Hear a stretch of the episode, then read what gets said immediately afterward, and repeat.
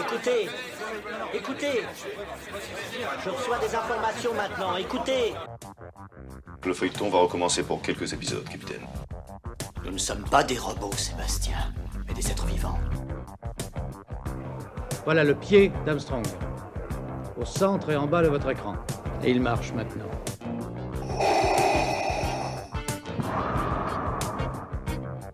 On peut dire aujourd'hui que la science-fiction est bel et bien partout.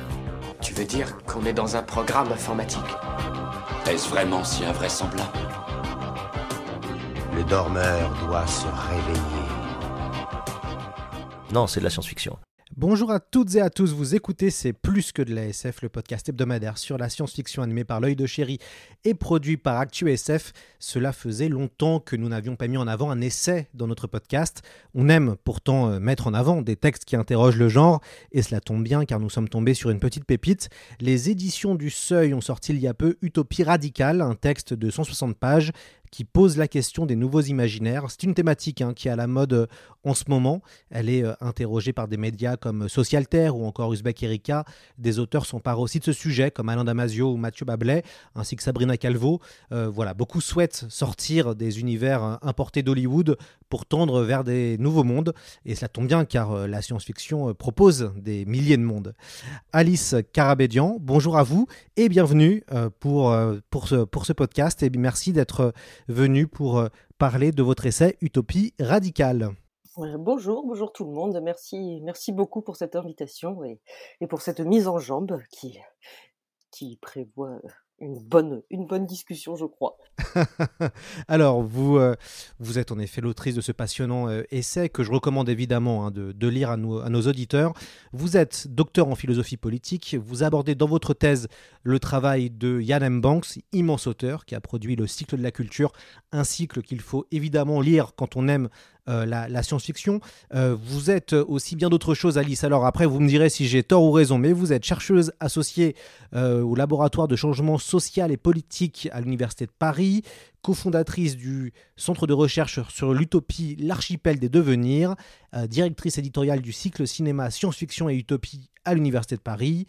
Et vous êtes aussi enseignante vacataire à l'école d'architecture de la ville et des territoires, Université Paris-Est. Est-ce que j'ai bon? C'est ça. Il y a des choses plus ou moins actuelles, des choses qui sont nées avec mon travail de thèse euh, au labo de Paris, de, de l'université de Paris, mais, euh, mais, mais j'ai fait tout ça. Très bien. Alors, notre consoeur Frédéric Roussel, que l'on salue, a écrit dans Libération Utopie radicale est à la fois critique d'une science-fiction obsédée par des récits euh, apocalyptiques et en même temps euh, reconnaissant euh, aux dystopies critiques de montrer les brèches du système. Fin de citation. Votre texte est évidemment trouvable en librairie pour la modique somme de, de, 17, euros, de 17 euros. Alors, Alice Carabédian, on va commencer très simplement. Comment est né cet essai? Il a été écrit pendant le confinement, pendant le premier confinement, je dois dire, et je pense que beaucoup de monde euh, se retrouvant enfermé chez soi, avait un peu besoin d'ouvrir les fenêtres euh, réelles et métaphoriques. Et il est issu évidemment de mon travail euh, de thèse, mais qui remonte lui à plus de cinq ans maintenant. mais mais mais c'est un travail qui a été voilà réactualisé à un moment où on avait un peu un sentiment d'étouffer, euh, pas seulement dû à la pandémie évidemment, mais à toute l'actualité politique et mondiale, pour, pour dire les choses largement. voilà une, c'était un besoin. Je pense que l'utopie, c'est ça qui est assez fort avec l'utopie, c'est que c'est à la fois un besoin et un désir. Il y avait vraiment un besoin d'écrire pour moi ce texte qui a du coup une forme assez comment dire assez libre c'est il n'y a pas de chapitre etc c'est vraiment un fil un fil que j'ai pris et que j'ai tiré sur comment comment comment ouvrir nos imaginaires aujourd'hui quand on, se sait vivre dans des formes de catastrophes diverses et variées. Il y a une véritable ode à la science-fiction dans Utopie radicale. Alors, pourquoi il faut lire de la SF Donnez-nous euh, votre argumentaire pour convaincre les sceptiques euh, de découvrir ce genre. Moi, je pense qu'on est, on est tellement pris dans, dans, dans, dans, notre présent on a, on, et on, a, on a, on a l'impression de plus avoir de prise dessus.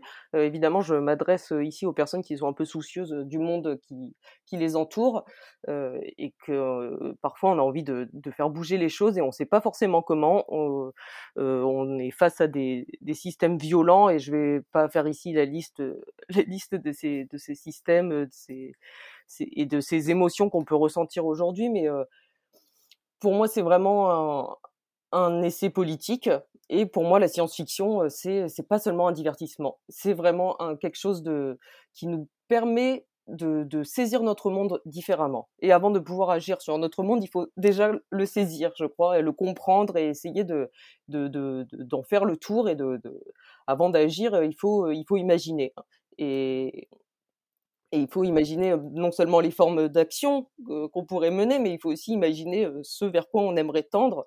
Et c'est à ça que nous sert la SF, même quand elle semble la plus, la plus irréaliste possible. Et moi, c'est particulièrement celle-là justement qui m'intéresse. C'est quand on part à la rencontre d'extraterrestres et de voir, voir ce, qui, ce que ça peut nous, nous faire dire de notre, de notre monde et de ce que de, de, la façon dont on peut prendre de la hauteur, regarder, regarder notre planète différemment, etc. Alors, il s'agit évidemment pas de fuir cette planète, euh, mais, mais au contraire de faire le détour par d'autres mondes pour, pour la comprendre, pour voir ce qu'on peut changer, ce qu'on peut transformer. Et la science-fiction, c'est c'est le lieu le lieu, comment dire, le lieu où on peut faire ça, enfin, qui a tous les outils pour, pour rendre cette expérience possible, non seulement parce qu'elle joue avec le sérieux, évidemment, il y a le, côté science dedans, mais je pense aussi que c'est le pouvoir de la fiction.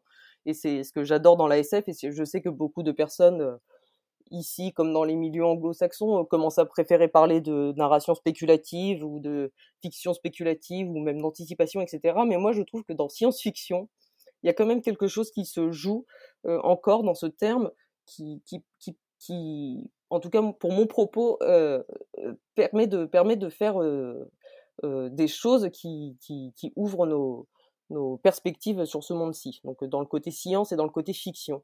Et, et dans cet essai, voilà, j'ai voulu montrer que l'aspect fictif de la science-fiction était aussi important que l'aspect très réaliste et très concret et très très proche de notre présent qu'on trouve souvent dans dans, dans la science-fiction que ce soit au cinéma, dans les séries, beaucoup aussi dans la littérature évidemment, mais une science-fiction qui, pour être sérieuse, doit un peu cacher son, ses côtés excentriques, excessifs, etc.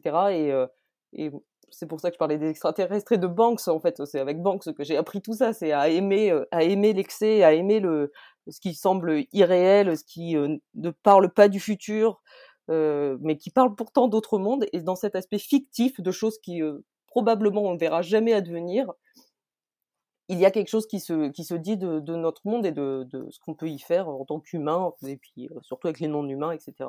D'ailleurs, je m'interrogeais en lisant votre essai, vous êtes tombé comment dans la marmite de la, de la science-fiction? C'est quoi l'œuvre qui vous a fait un peu basculer dans le, dans le genre? Enfin, J'avoue que adolescente, j'étais dans la fantaisie. Et, en fait, j'ai lu 1984 euh, quand j'étais au collège et ça m'a ça m'a ça m'a retourné enfin ça m'a ça m'a transformé à tout jamais. Euh, donc c'est Orwell hein, vraiment euh, ce texte 1984 qui m'a fait abandonner un peu la fantaisie pour pour la science-fiction. Parce que évidemment voilà il y avait l'aspect politique qui me qui me manquait beaucoup dans la et l'aspect critique qui me manquait dans la fantaisie et, je suis rentré comme ça dans la SF. On va commencer avec une question simple pour nous remémorer un peu nos cours de philosophie. Est-ce que vous pouvez nous, nous définir ce qu'est une utopie? Oh là là Alors là, il y aura autant de sons de cloche que, que d'humains sur cette planète. moi, j'essaye de. C'est pour ça qu'elle s'appelle radicale, cette utopie dont je parle, c'est que j'essaye de revenir un peu à la racine du mot, qui, qui, veut dire donc en grec utopos non-lieu, mais aussi bon-lieu. Et d'imaginer ce que tous les sens que qu'on peut mettre derrière cette notion de non-lieu et derrière cette notion de bon-lieu et de la façon dont, on peut penser les deux. Et évidemment, en philosophie, mais ça, ça, va être une autre histoire qu'en architecture. Il y a, y a, y a beaucoup de beaucoup d'images très très fermées, comment dire, d'images d'idées reçues, etc. Euh, derrière le mot utopie. Alors on a la cité idéale, euh, on a le pays de nulle part, on a euh, le rêve irréaliste. Après, on tire le fil et ça devient ou la promesse du totalitarisme. Il y a plein de mots qu'on met derrière le terme utopie. c'est c'est cet, cet essai, c'est un peu une volonté de pas du tout de fermer le débat en disant l'utopie c'est ça. c'est, mais c'est en, tout cas on a essayé de, redonner à ce, terme une force politique en allant la chercher du côté de la fiction parce que l'utopie, pour euh, à travers son histoire, euh, que ce soit à travers ses textes ou à travers des expériences concrètes, on a souvent eu tendance à essayer de la tirer de la fiction depuis 500 ans qu'elle existe, elle a essayé de la, de la, tirer de la fiction pour la ramener dans le réel, pour montrer que bah non, c'est pas du tout illogique d'avoir des rêves de société meilleure. Euh, c'est même très, euh, c'est pas naïf, c'est c'est pas illusoire, c'est pas chimérique, c'est très c'est très euh, concret et normal d'avoir des, des une volonté de transformer cette société-ci pour une société meilleure. Et du coup, on a on peut dire que dans l'histoire de l'utopie, il y a une façon de tirer l'utopie de la fiction donc de son pays de nulle part, de son île lointaine, pour la ramener vers le, vers le réel et pour justement prouver à quel point elle peut être efficace euh, politiquement et efficace euh, pour transformer le monde. Et, euh, et moi, l'exercice que j'ai fait avec ce texte-là, c'est de montrer que l'utopie, elle peut être tout aussi forte tout en restant dans la fiction, tout en restant un non-lieu. on peut du coup y déployer plein de choses qu'on ne pourra jamais déployer dans le réel et ces choses qu'on ne peut pas déployer dans le réel, c'est pas parce qu'on peut pas les déployer dans le réel qu'elles ne sont pas importantes. Au contraire, il y a, c'est un peu comme la poésie. Enfin, c'est comme l'art en fait. On a besoin de ces espaces qui ne sont pas euh, codifiables ou euh, euh, normalisables, uniformisables. On a besoin de ces espaces de liberté. Et pour moi, l'utopie, c'est celle-là. Et mélanger utopie et science-fiction, c'est donner une par le récit, par la narration, euh, par euh, les, les, outils euh, que, que possède la, science-fiction, c'est donner à l'utopie une, une force de frappe, voilà, par, par la narration. Donc de, une idée politique qui va, qui va trouver son expression dans, dans cet espace étrange qui est celui d'un livre. Du coup, je ne sais pas si j'ai vraiment répondu à la question d'une définition philosophique de ce qu'est l'utopie. Parce que enfin il y a, plein de il y a plein de lectures de, la chose moi je sais que que ma, lecture de l'utopie elle est elle est elle doit beaucoup au philosophe Miguel Abinsour qui a travaillé notamment sur William Morris et, et Thomas More. Et j'ai un peu voulu me poser les questions qui s'est posées sur ces textes prendre ces arguments et les et les, et les, et les poser euh, et, les, poser avec euh, la science-fiction. Euh, il s'est pas intéressé à la science-fiction, Miguel Abinsour. Bah, je me suis demandé un peu ce que ça ferait que, de penser l'utopie dans la SF avec Miguel Abinsour. Alors vous avez vous parlez évidemment beaucoup de la sœur jumelle de l'utopie qui est la, dystopie. Vous écrivez page 13 que la réalité rattrape la fiction, c'est une la palissade, que la, que la réalité rattrape la dystopie plutôt que l'utopie, c'est, osons le, mot, euh, osons le mot, une catastrophe. Puis je vous cite un peu plus loin encore, banalité de la dystopie qui est devenue terreur réelle. Qu'est-ce qui vous fait d'ailleurs euh, ressentir cela et, pourquoi la dystopie a colonisé finalement la réalité euh, selon vous? Ben, Je pense qu'il y, a, deux choses. La première, c'est que tout le monde s'accordera pour sur le fait que sur le fait qu'il est compliqué d'imaginer des utopies, euh, c'est compliqué d'imaginer des images autres que des, que des bisounours qui courent dans les prés en, chantant ou Kaidi ou Kaïda. Et, voilà, produire des images d'utopie, c'est vraiment pas évident, et c'est même euh, Frederick Jameson hein, qui dit que c'est pour ça qu'il y a une crise esthétique de l'utopie aussi, c'est que euh, c'est un exercice qui est très compliqué et néanmoins on en trouve. Hein. Enfin, je veux dire, aujourd'hui, c'est pas c'est pas du tout ce dont ce qu'on trouvera principalement dans les productions de science-fiction ou même littéraires plus généralement. Mais euh, l'utopie a une histoire, hein, ça fait 500 ans qu'elle est là, il y en a des textes utopiques. Et la, la deuxième chose, c'est que, comment dire, c'est, voilà, c'est plus, c'est plus facile de, de d'accentuer des, des, des, des, mots qui existent déjà dans, la, dans, dans notre société que voilà que d'imaginer des solutions, que d'imaginer du radicalement autre. On est dans on est dans des, situations et enfin voilà une fois de plus euh, c'est tout ça c'est très politique hein, c'est que et la science-fiction quoi qu'on en dise c'est toujours très politique c'est toujours euh, idéologiquement marqué euh, pour le meilleur ou pour le pire mais voilà c'est toujours très politique et et le fait de dépeindre des, des dystopies donc des mondes mauvais ou pires que le nôtre c'est ça semble plus évident. ça semble aussi plus évident parce que on voit que la critique elle est plus facile en montrant un monde mauvais la critique sera exacerbée, c'est-à-dire que ça sera facile de dire ce monde est mauvais, regardez comme il est mauvais, euh, ne prenons pas cette route, euh, euh, voilà, sinon ça, va être terrible. Et c'est plus compliqué de voir l'aspect critique dans une utopie parce que la critique est, est moins directe, la critique est, est comment dire, elle se fait par détour un peu, c'est-à-dire qu'en projetant un monde meilleur, c'est en, regardant nous notre monde autour qu'on se rend compte qu'il est vraiment pas terrible. Donc l'effet l'effet est, euh, est, extérieur au texte presque. Enfin c'est pas c'est pas c'est pas évident parce que je dis ça mais c'est pas comme s'il y avait une règle de, une seule façon d'écrire des utopies bien sûr. Hein. Euh, l'utopie elle est critique à la base euh, depuis Thomas More elle l'a toujours été mais je pense que le le côté ce qu'on cherche dans la dans la dystopie c'est-à-dire cet aspect critique et politique on a l'impression qu'il n'existe pas dans l'utopie or il est là depuis le voilà il est là depuis le départ et et, et l'utopie, elle, euh, elle, euh, elle part du réel. C'est pas du tout une fuite du réel. C'est elle part du réel pour le transformer euh, selon un, un, chemin qui, voilà, qui est différent que celui de la dystopie et que la dystopie, c'est c'est un, les, emprunte les mêmes mécanismes en fait que, que l'utopie. Oui, et en même temps, les, univers dystopiques ont l'air d'être plus attirants. Euh, on a parlé de 1984 tout à l'heure, il y a Le meilleur des mondes, il y a Matrix.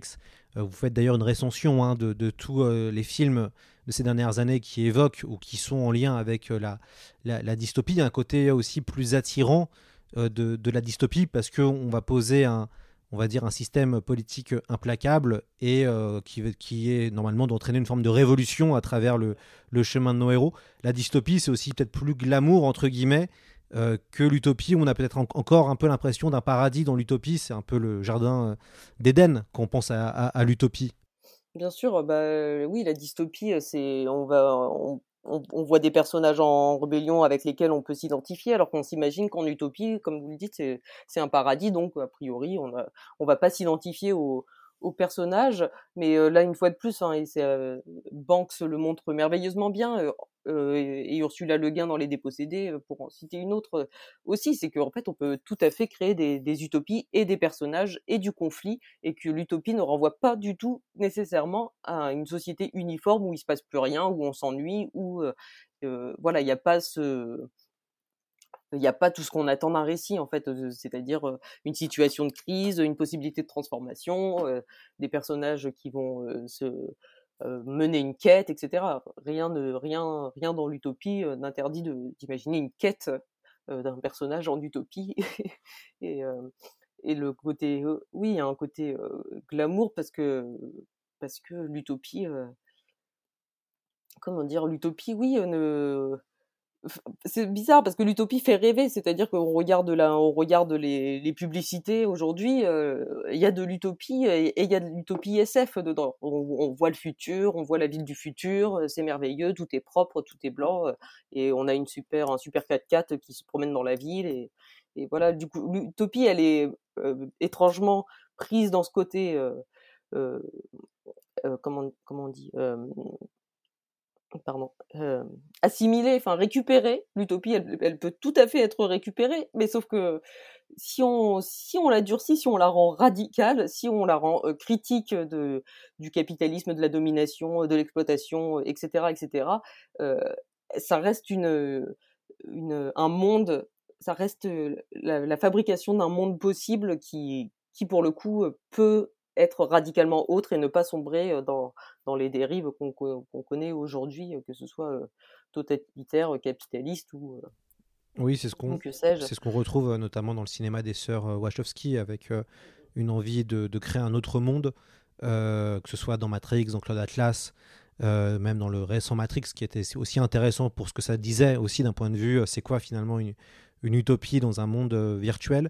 vous évoquez, c'est assez intéressant, vous évoquez euh, que les costumes rouges de la Servante écarlate ou les costumes rouges des gardiens de prison dans Squid Game euh, ont été utilisés dans des manifestations pour célébrer des idéologies euh, qui sont pourtant dénoncées dans, les séries en, question.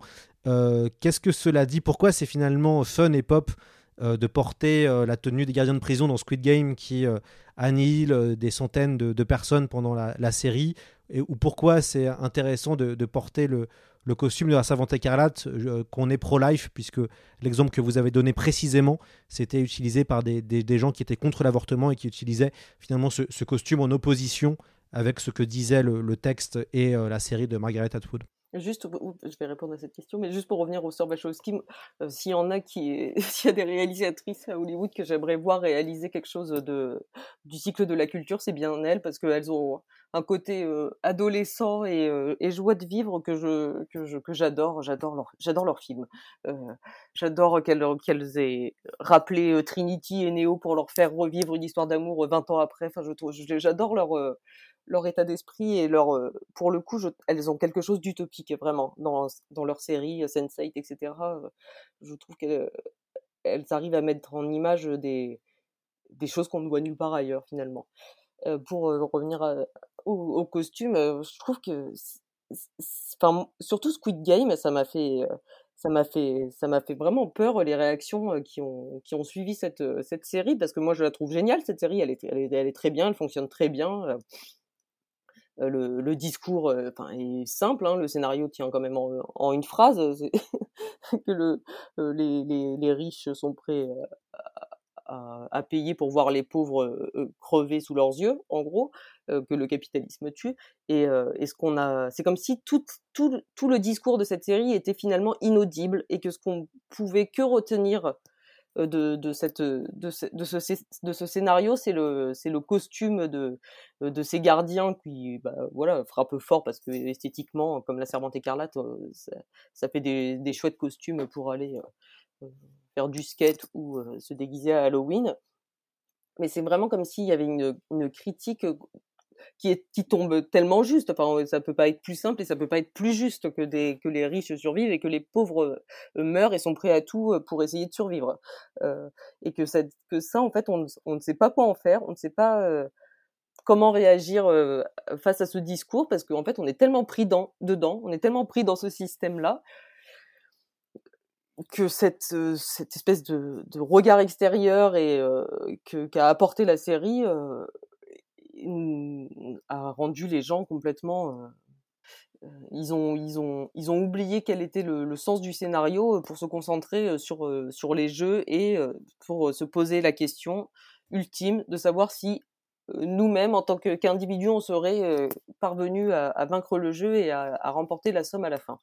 Et je trouve que enfin, j'ai hâte de voir la saison 2 et j'ai surtout hâte de voir les réactions que, que, que vont avoir les gens euh, face à ce, face à ce, à cette série. Et ça me, ça me, ce qui m'a horrifié aussi, c'est euh, je prends beaucoup le train et sur les quais, sur les quais à cause de la pandémie, ils ont fait des croix partout pour euh, indiquer aux personnes euh, euh, où se mettre pour respecter les, les, distances de sécurité euh, entre entre les gens, donc euh, un, un mètre. et il y a des croix partout. Et vraiment, j'ai l'impression d'être dans, dans le jeu de Squid Game. Je trouve je trouve que ça va très bien cette cette esthétique avec avec ce qui se passe dans les gares, mais c'est un autre sujet. Vous, on, a, on a fait un podcast hein, sur Squid Game euh, qu'on recommande à nos, à nos auditeurs, ainsi, un podcast, ainsi qu'un podcast sur Matrix 4 et sur les, les dépossédés. Euh, vous, écrivez, euh, page 40, que le rêve des étoiles nous a mené droit dans le mur, et vous prenez comme exemple le film Interstellar. Alors expliquez-nous pourquoi ça nous a mené droit dans le mur. Bah c'est une c'est une critique de, de, du, du progrès pour le dire très rapidement. Enfin, c'est euh, voilà, on est, on est dans un dans une société euh, dévorante qui voilà toujours plus de, de, de, haute technologie, toujours plus euh, de vitesse, toujours plus d'internet qui va vite, de 5G, etc., etc., et qu'on on a on oublie que ce progrès va de pair avec avec la destruction de, pans entiers de la planète. Les puces de nos téléphones, euh, elles ne sortent pas de nulle part et elles ont des conséquences très lourdes. Et en fait, on a et pas, enfin, la trottinette électrique, c'est un, autre sujet. C'est très bien la mobilité euh, électrique, mais enfin, l'électricité vient bien de quelque part aussi. Et euh, et du coup, voilà, c'est une critique un peu de cette de cette vision linéaire du progrès et de au bout, on peut avoir la smart l'image de la smart city par exemple, et évidemment les fusées, euh, c'est l'histoire de la colonisation de l'espace est, est, liée à, tout ça, et puis euh, est liée aussi euh, à l'armement et au complexe militaro-industrielle. Du coup, c'est pas du tout une, technique qui est neutre, loin de là. Et, et, dans le film Interstellar, on a ah, ce que je ce que j'apprécie dans le film Interstellar, c'est qu'il y a une réécriture de l'histoire, c'est-à-dire que les enfants, ne, on ne leur apprend plus euh, qu'on a marché sur la lune, etc., etc., parce que voilà, en fait, on a détruit la planète. Et faut surtout, faut surtout pas qu'ils se, qu'ils pensent qu'on peut à nouveau aller dans les étoiles. Et évidemment, ce, personnage principal, lui, son but, c'est au contraire d'aller dans les étoiles pour chercher une, autre planète. Mais ce que je trouve fort et étrange à la fois dans ce film, c'est que c'est que le, le, ce système que je viens un peu de critiquer, il est finalement pas tant que ça critiqué dans le film, et on se retrouve face à, quelque chose où bah voilà on a détruit la planète Terre il en faut une autre et puis on, bah on suppose qu'on va refaire exactement la même chose sur cette seconde planète parce que à aucun moment c'est dénoncé ce qui a ce qui a bien pu détruire cette planète-ci et, je trouve que voilà il y a une image de de l'humanité champignon qui qui va aller se coloniser et pourrir tout ce qu'elle touche qui qu'il revient un peu de, de, mettre en perspective et que je pense que rêver des étoiles, on peut le faire sur un, sur un, autre, un autre ton, un autre, un autre thème.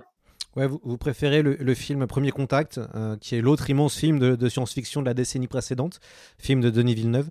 Euh, pourquoi euh, Premier Contact touche peut-être un peu plus grâce à, vos yeux? Bah justement, Premier Contact, c'est un des rares films, bah déjà, qui, enfin, il est, il, est, il est très beau ce film, et, c'est un, un, des rares films où je trouve qu'on a face à, face à nous une espèce de représentation de l'utopie.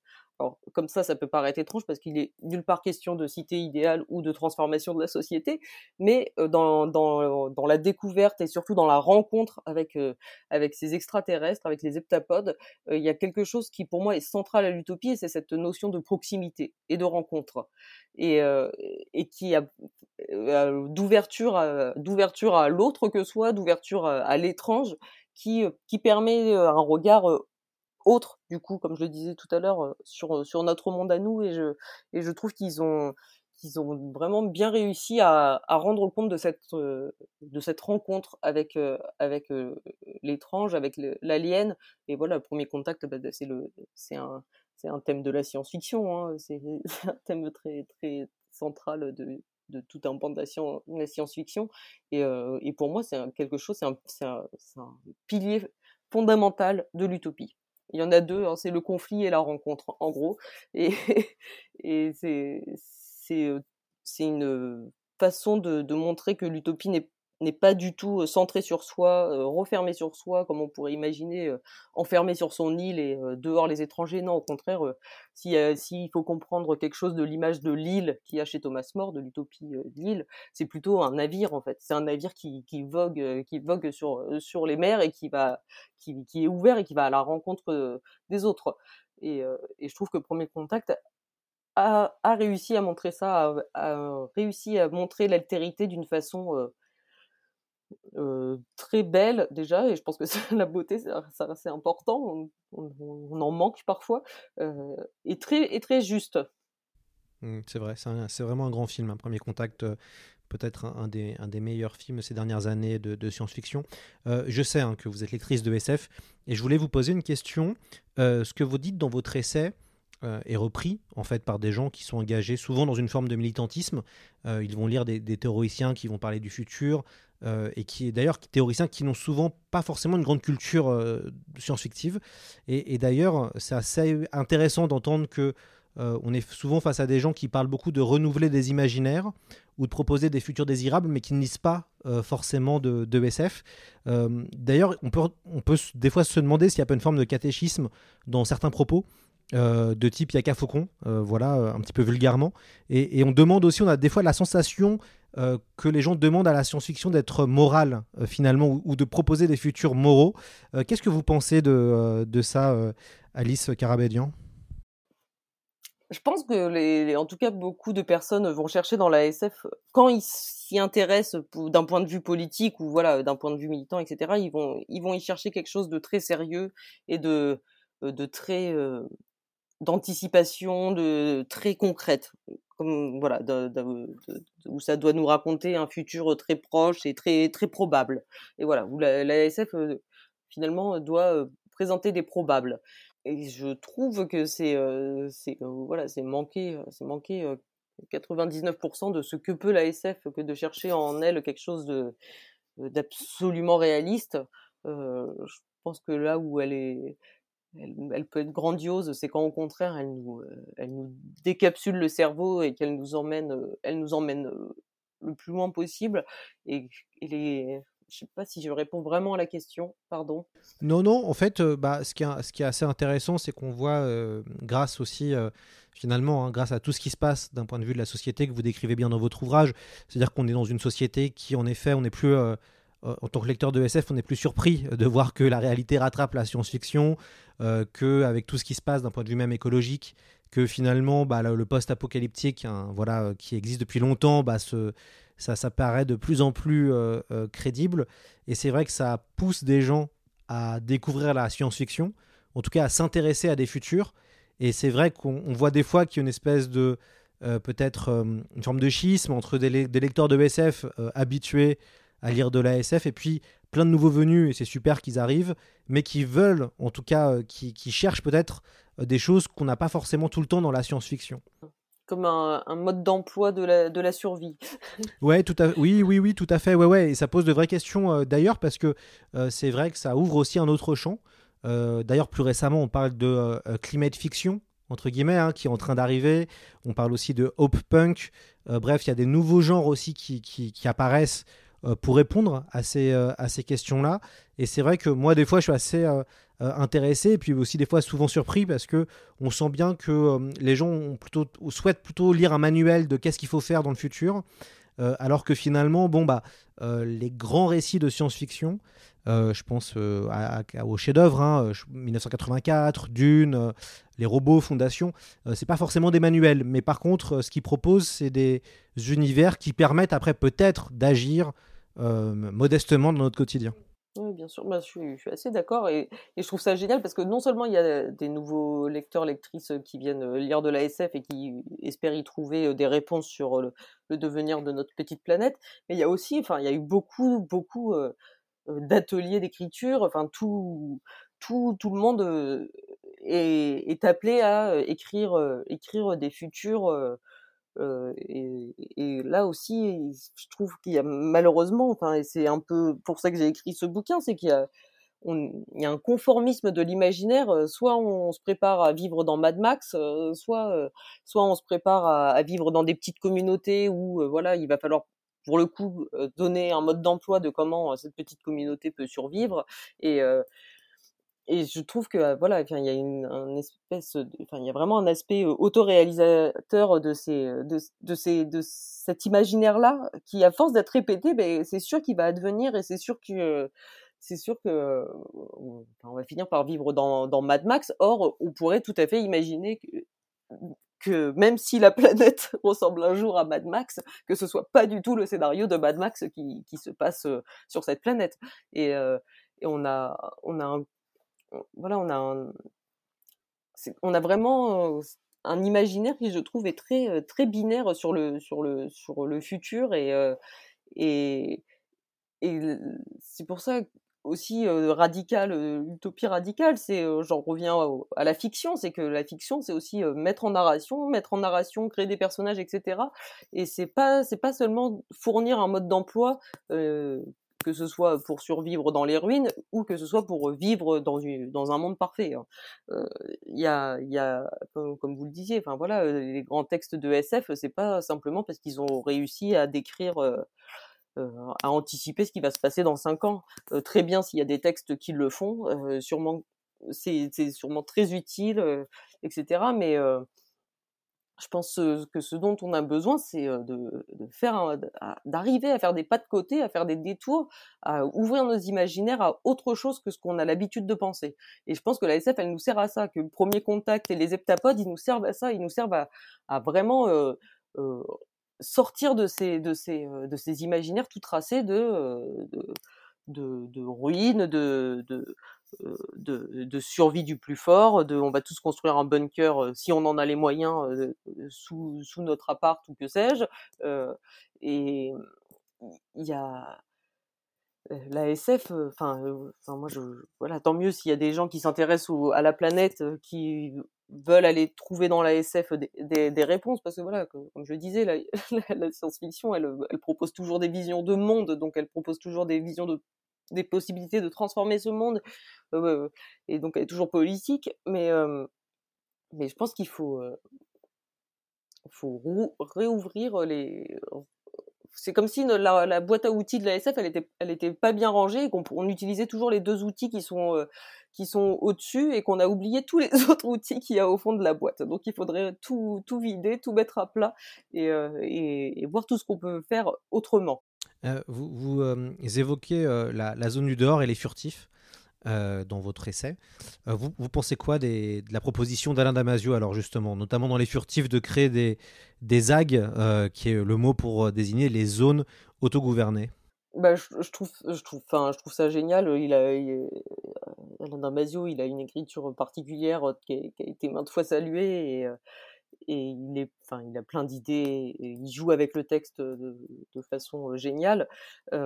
Moi, ce qui m'intéresse maintenant, et je pense que c'est, enfin voilà, j'ai été pollué par Banks. j'ai été pollué par le space opéra et j'ai, une envie de trouver dans la SF quelque chose qui va encore plus loin, qui est encore plus plus étrange, pas étrange dans le sens fantastique, hein, en, restant dans la SF, hein, en restant dans le entre guillemets le sérieux de la science-fiction, je mets plein de guillemets évidemment, hein, mais de d'aller d'aller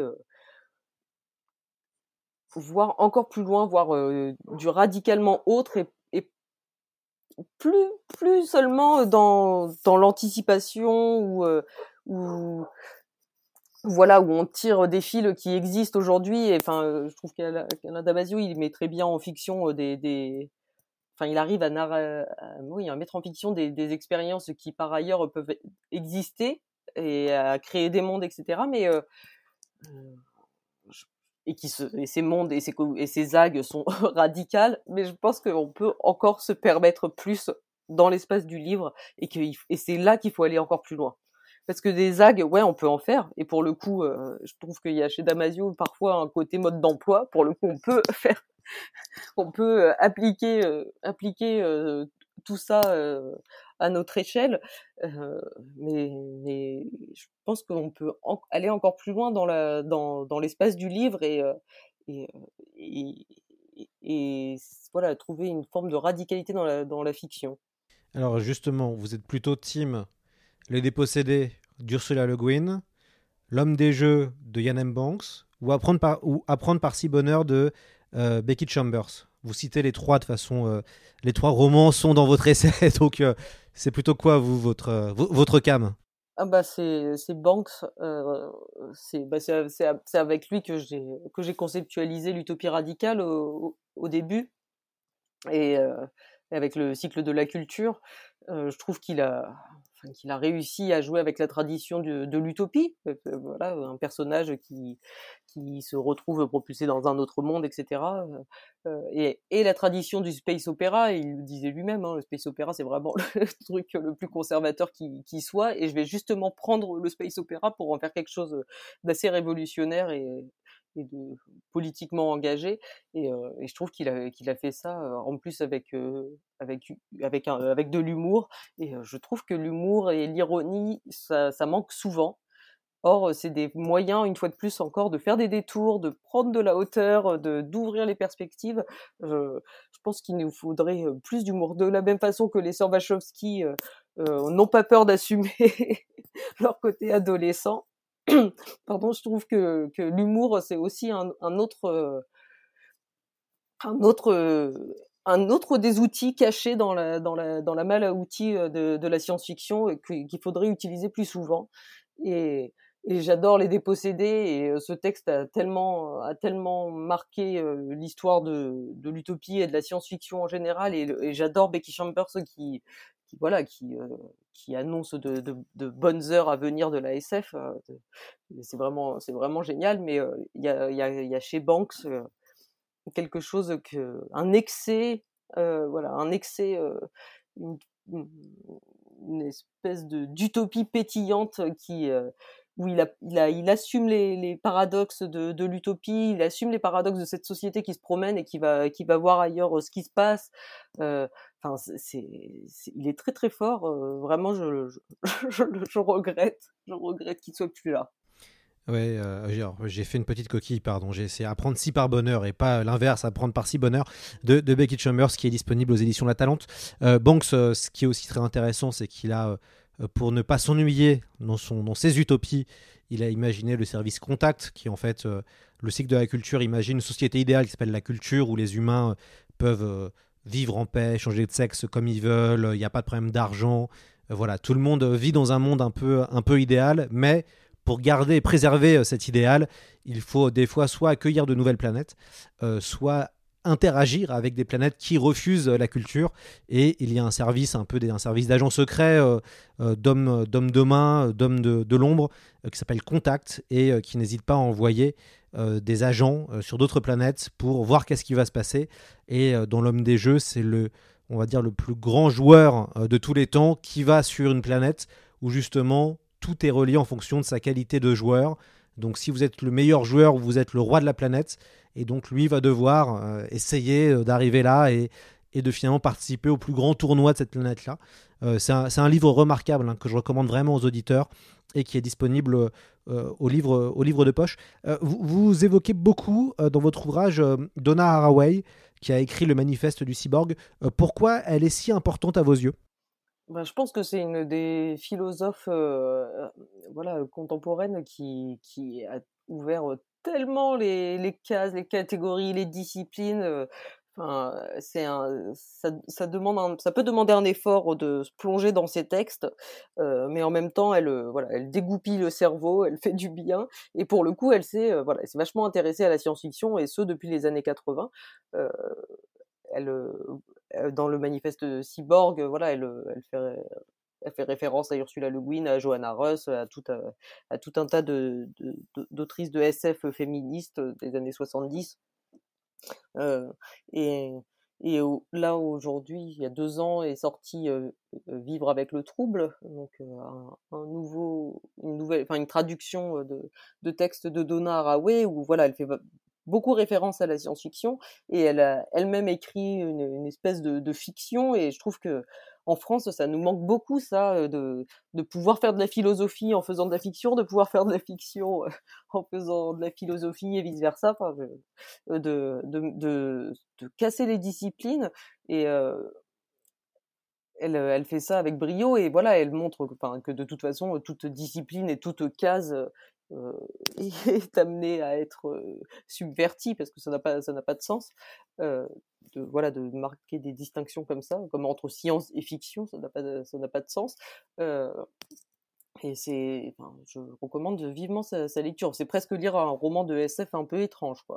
Page 67, vous dites il est hors de question de laisser ces imaginaires au seul pas de griffu du néolibéralisme, du colonialisme, du sexisme, du racisme, de la norme, de Hollywood ou des entreprises. Deuxièmement, deuxièmement, il est urgent, entre parenthèses, pour notre santé mentale, de forger des images positives et donc de ne pas laisser la SF se réduire aux seules visions dystopiques.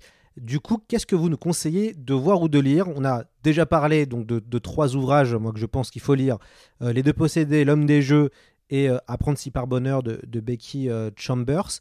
Il y a aussi Carbone et Silicium hein, de Mathieu Bablet. Mathieu Bablet fait un gros travail aussi dessus pour, voilà, proposer d'autres imaginaires. Il y a un peu d'Amasio. qu'est-ce que vous nous conseillez d'autres euh, une série qui vraiment pour le enfin pareil fait du bien c'est Star Trek Discovery les premières saisons, en tout cas, sont sont assez révolutionnaires et enfin c'est une fois de plus on pourrait croire que l'utopie dans Star Trek c'est cette fédération des planètes unies mais en fait dans on se rend compte que c'est plutôt l'équipage du vaisseau et de de ce qui se passe à bord et pour le coup ça il y a un état d'esprit qu'on retrouve assez chez chez Becky Chambers hein, la, voilà la vie d'un d'un vaisseau et tous ces tous ces étranges habitants et, euh, et je trouve que pour réfléchir à ce que c'est que la science et ce que c'est que la fiction et ce que font ces deux mots ensemble Star Trek Discovery c'est c'est vraiment génial et ça et ça ça répond un peu à ce que à tout le travail que fait aussi Donna Haraway pour critiquer le fait que on, on est cru pendant si longtemps qu'il y avait la culture d'un côté et la nature de l'autre. Là, dans Star Trek Discovery, on voit que de, tout ça est magistralement euh, euh, mélangé, euh, il y a des propositions audacieuses de, vie à bord de ce vaisseau scientifique. Je trouve que Star Trek Discovery, c'est vraiment la série à voir de ces dernières années. Star Trek Discovery, c'est très intéressant comme exemple parce que c'est déjà une série qui euh, n'a pas plu à tous les fans de Star Trek. Donc évidemment, quand les fans de Star Trek, les hardcore fans, sont pas contents, euh, c'est toujours intéressant parce que ça veut dire que c'est un petit peu un petit peu différent de ce que l'on voit. Et en effet, euh, il y, a eu tout un travail, notamment dans cette, cette série, de parler aussi de, différents types. Enfin, on aborde l'homosexualité, on aborde voilà plein de thématiques contemporaines qu'on n'abordait pas forcément aussi frontalement euh, dans, euh, Star Trek. Et, c'est vrai que c'est une série euh, qui a essayé, en tout cas qui tend à se renouveler et à proposer un peu autre chose, comme ce qu'a fait plus récemment Doctor Who, en proposant un, docteur féminin et là prochainement un docteur noir. on sent qu'il y a aussi une envie à Hollywood, ou en tout cas parmi les grands décideurs, de, de proposer autre chose qui aussi correspond plus à une volonté peut-être sociétale du moment de, montrer d'autres euh, personnages euh, et, d'autres corps et euh, aussi d'autres couleurs. Voilà, ça fait aussi partie, ça fait partie aussi de cette, de cette vague. Il y a deux vagues. il y a cette vague-là qu'on voit à travers les industries culturelles, et puis il y a une autre vague qui est l'extrême inverse. Hein. c'est toujours le Ying et Yang entre guillemets, et qui souhaite justement, qui ne souhaite pas de changement dans ses franchises préférées. en page 50, vous dites aussi quelque chose d'assez intéressant.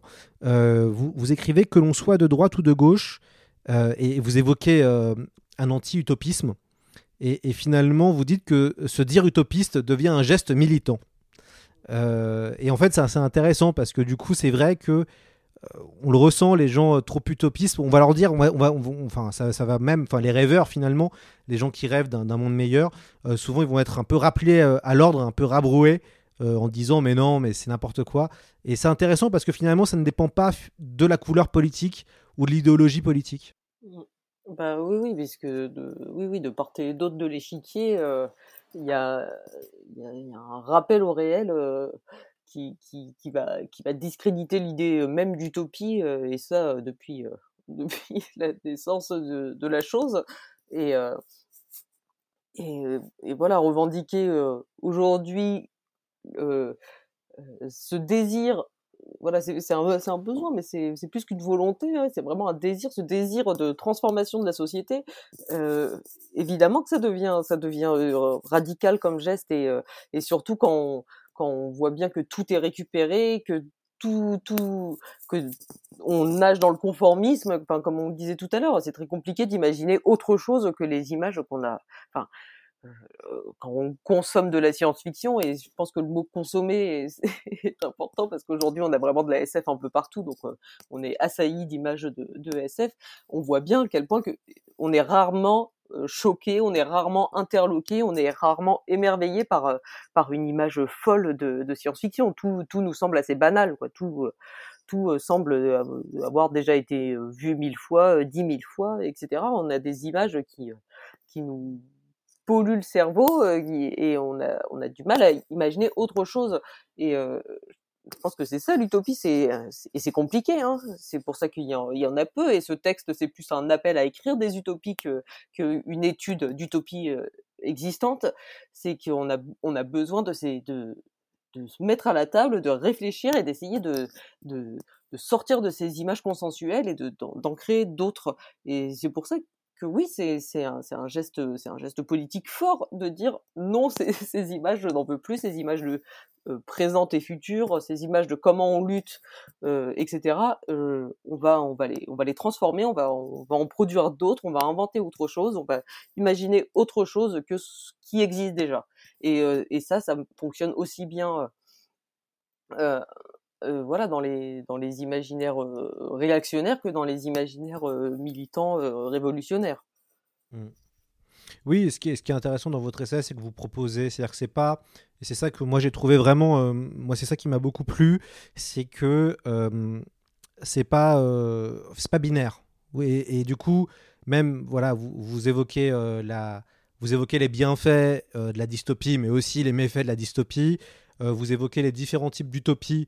Et en effet, bah, on peut avoir de l'u- de l'utopie space opéra, comme on peut aussi avoir de l'utopie plus locale, euh, puisqu'en effet, finalement, et on le voit bien, hein, il y a cette envie de se dire, bah, on va aller ailleurs, on va aller coloniser euh, la galaxie. Euh, c'est aussi un, aspect euh, qui fait aussi rêver dans le space opéra. En tout cas, moi personnellement, c'est quelque chose qui me fait rêver. L'aventure, l'aventure spatiale, les milliers de mondes, donc tout ce qu'on retrouve dans Star Trek, dans Mass Effect, dans plein d'autres franchises, ou même Star Wars, dans plein d'autres franchises comme ça.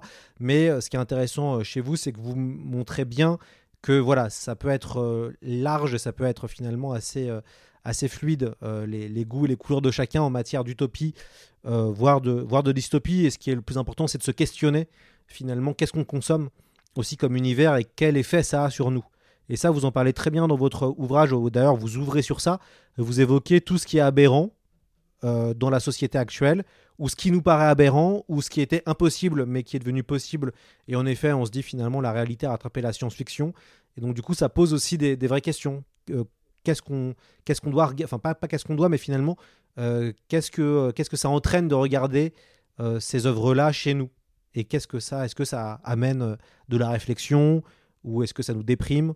On évoque hein, maintenant hein, l'éco-anxiété par exemple là récemment j'étais à, à Rouen euh, Paris euh, enfin pardon à, à Rouen 2028 euh, invité par Rebecca Armstrong et, et c'était très intéressant parce que j'ai pu discuter avec des gens qui me demandaient bah, justement quoi lire euh, de, en utopie euh, quoi lire en texte qui fait du, qui fait du bien, quoi, finalement. Et ça aussi, c'est une demande maintenant euh, des, des amateurs de SF. Ouais, ouais, lire ouais. des textes qui font du bien.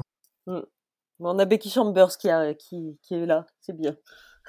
c'est ça. Becky Chambers, hein, qui, euh, en effet, est là, un peu, en tout cas, elle, fait partie des, grands noms euh, qui ont réussi à, percer ces dernières années dans la science-fiction avec Ada Palmer qui, euh, elle, est publiée aux éditions du, du Bélial. Alice Carabagnon, merci beaucoup d'être venue sur le podcast C'est plus que de l'ASF. C'était d'ailleurs bravo, premièrement, pour votre, pour votre essai que moi que j'ai trouvé intéressant et qui m'a questionné en tant que lecteur et aussi grand consommateur de science-fiction. Donc à ce niveau-là, euh, je trouve ça utile et, il restera dans ma bibliothèque euh, très annoté euh, pour pouvoir y replonger. Mais aussi bravo parce que c'était votre première interview radio et on sait que c'est un exercice pas toujours euh, évident. Donc merci d'avoir fait l'effort euh, de cette euh, voilà de, cette prise au jeu et d'avoir accepté l'interview audio euh, qui est jamais ja- qui est jamais évident surtout qu'on qu'on commence à faire de l'interview mais je vous souhaite d'autres interviews dans l'avenir et je pense que c'est bien parti merci beaucoup, merci vraiment pour euh, cette invitation. J'espère qu'il n'y a pas de, de métaphores euh, trop alambiquées, que, j'ai pas pris des fusées qui vont trop loin et que bon, voilà. En tout cas, merci, merci beaucoup. Et ben, alors, je, je rappelle aux auditeurs pour, euh, évidemment, vous pouvez aller voir votre libraire euh, ou le commander. euh, Utopie radicale par-delà l'imaginaire des cabanes et des ruines. C'est de Alice Caravedian. C'est aux éditions du Seuil et cela ne coûte que 17 euros. Donc, c'est. C'est- pas, pas si cher que ça pour euh, questionner son, son genre préféré. Voilà. Et ben, je, vous dis, euh, je, je dis aux éditeurs à très vite dans C'est plus que de la SF et on se retrouve euh, la semaine prochaine pour un nouvel épisode.